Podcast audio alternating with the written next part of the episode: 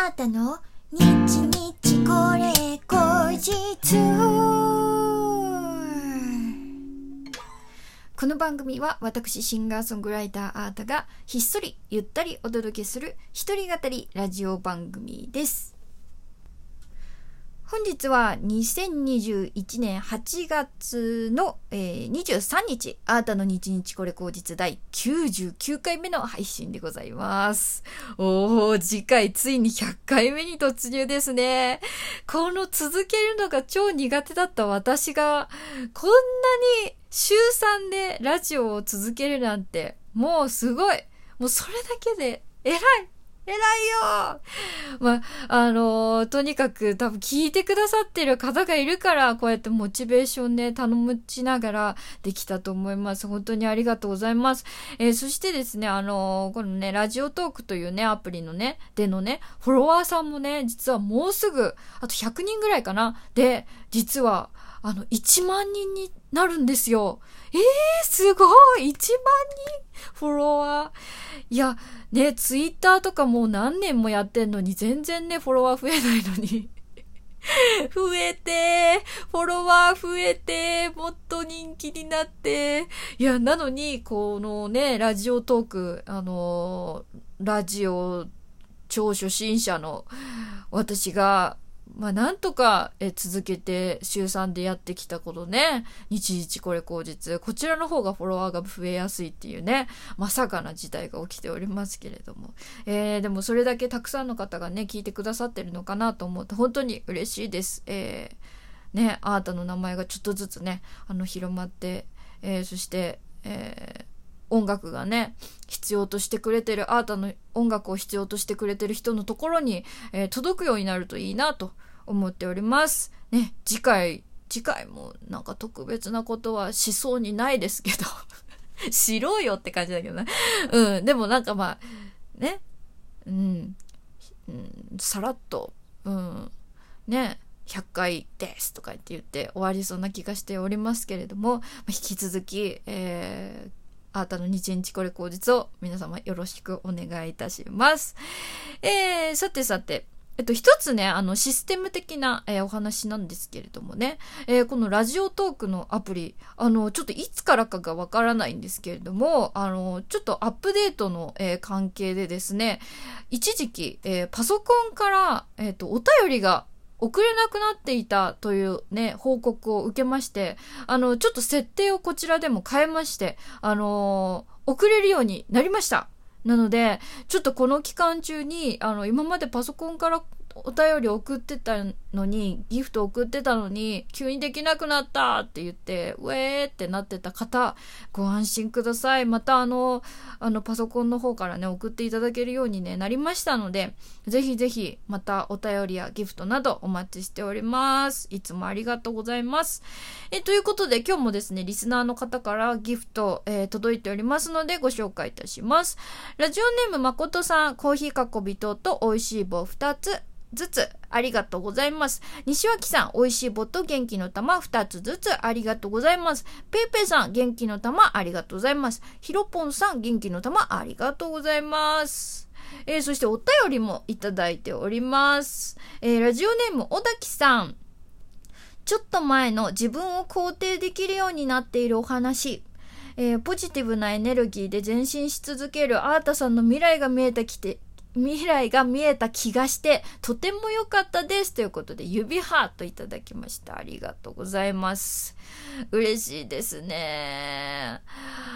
本当にね、まあ、ちょっとした変化だけど、でも大きいよね。うん、これは私にとってはなんか大きい心の変化だなと思いますね。なんか、多分ね、そういう変化もあったからこそ、このね、日これみたく、あのー、続けるっていうことができたんだと思うんですよね。今まで結構、このすっごく短いスパンで、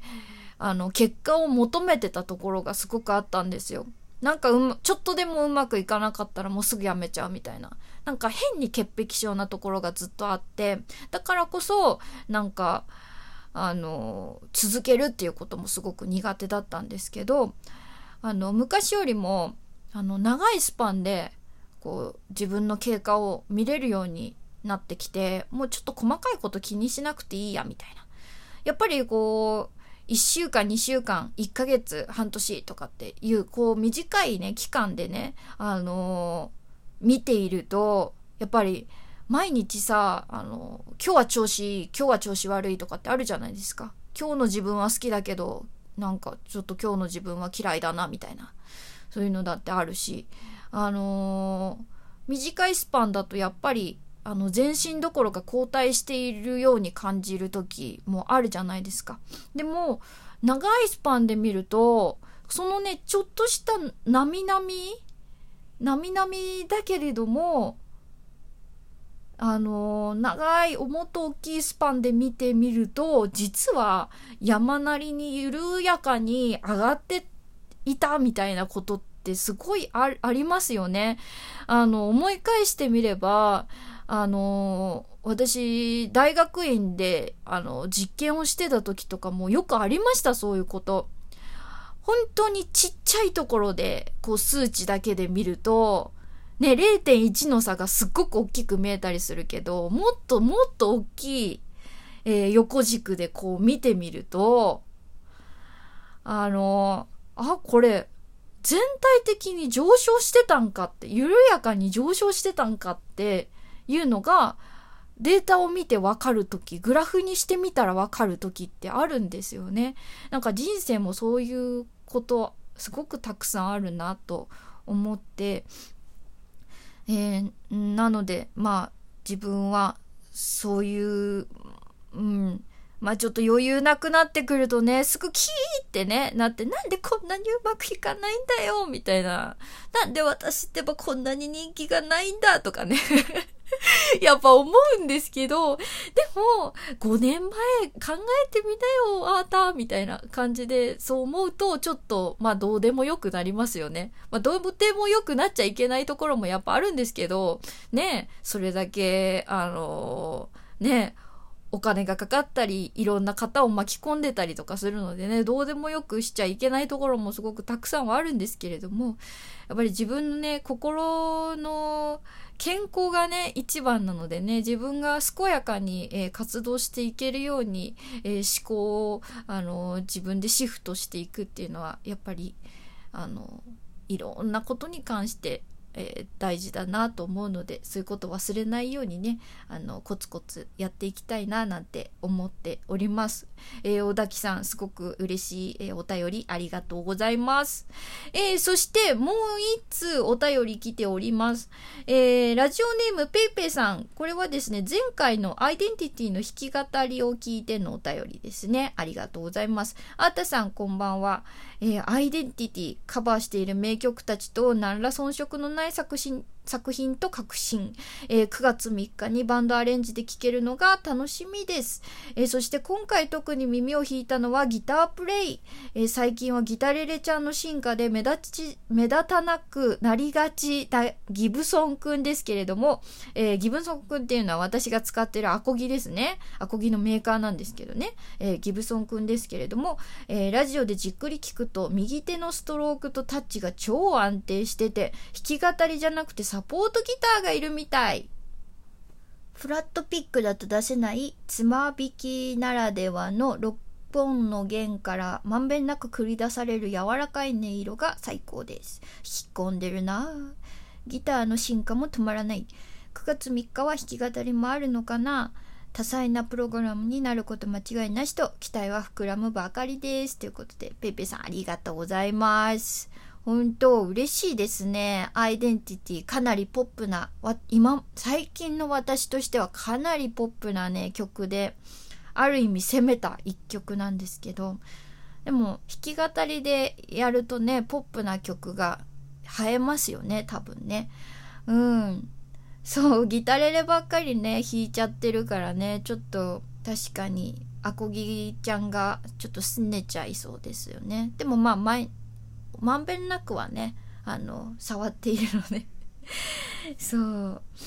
でもアコギ褒めてもらえて嬉しいです。まだまだだなとはちょっと自分では思ってるんですけどね。うん。なんかあんまりテクニック的なアコギっていうのはそんなにやりたいなとは思わないんですけど例えばアルペジオ一つでもコードを低いところからポロロンっていう鳴らすのとあの1弦3弦2弦4弦みたいな感じで「でででで」みたいな弾くのとじゃあ同じコードでも聞こえ方が違ったりとかするじゃないですか。あとは同じコードでも指の押さえ方が違うと1個開放弦をね挟んでたりとかすると本当にあのボイシングって言うんですけどそういうことあの全然違って見えたりかなりキラッとねしたコードに聞こえたりとかっていうのもあるのでねそういうところもちょっとあの弾けないなりに工夫していきたいなと思っておりますのでこれからもご期待ください。そして9月6日、ぜひぜひご期待ください。えー、さてさて、あ、いけない。あと1分しかないわ。えー、今回のね、お便りのテーマ、実はですね、えー、お盆何していたっていうお便りでございました。えー、一つご紹介します。ラジオネームひろきさん、お盆に何をした？ほぼぐうたらでしたが、ある日、北海道上川町にあるアイスパビリオンに行ってきました。これ聞いたことある。本当は猛烈に暑い日に計画したんだけど、僕が夏休みに入るとすっかり涼しくなっちゃってなんだかなーって思いながら車を走らせました。えー、アイスパビリオンとは常時マイナス20度を25年間続けている氷の世界です。冬には行きたくないところですね。というお便りいただきました。あとは、お疲れ様の花束もいただきました。ありがとうございます。すごい。私、そんなマイナス 20, 20度の世界ってまだ経験したことないですね。どんな感じなんだろう。もうまつげ凍っちゃうとか。うわ一度はちょっと経験してみたいものですね。えー、ということで、えー、ひろきさんお便りありがとうございました。えー、また100回目だな、次。えー、お会いしましょう。あーたでした。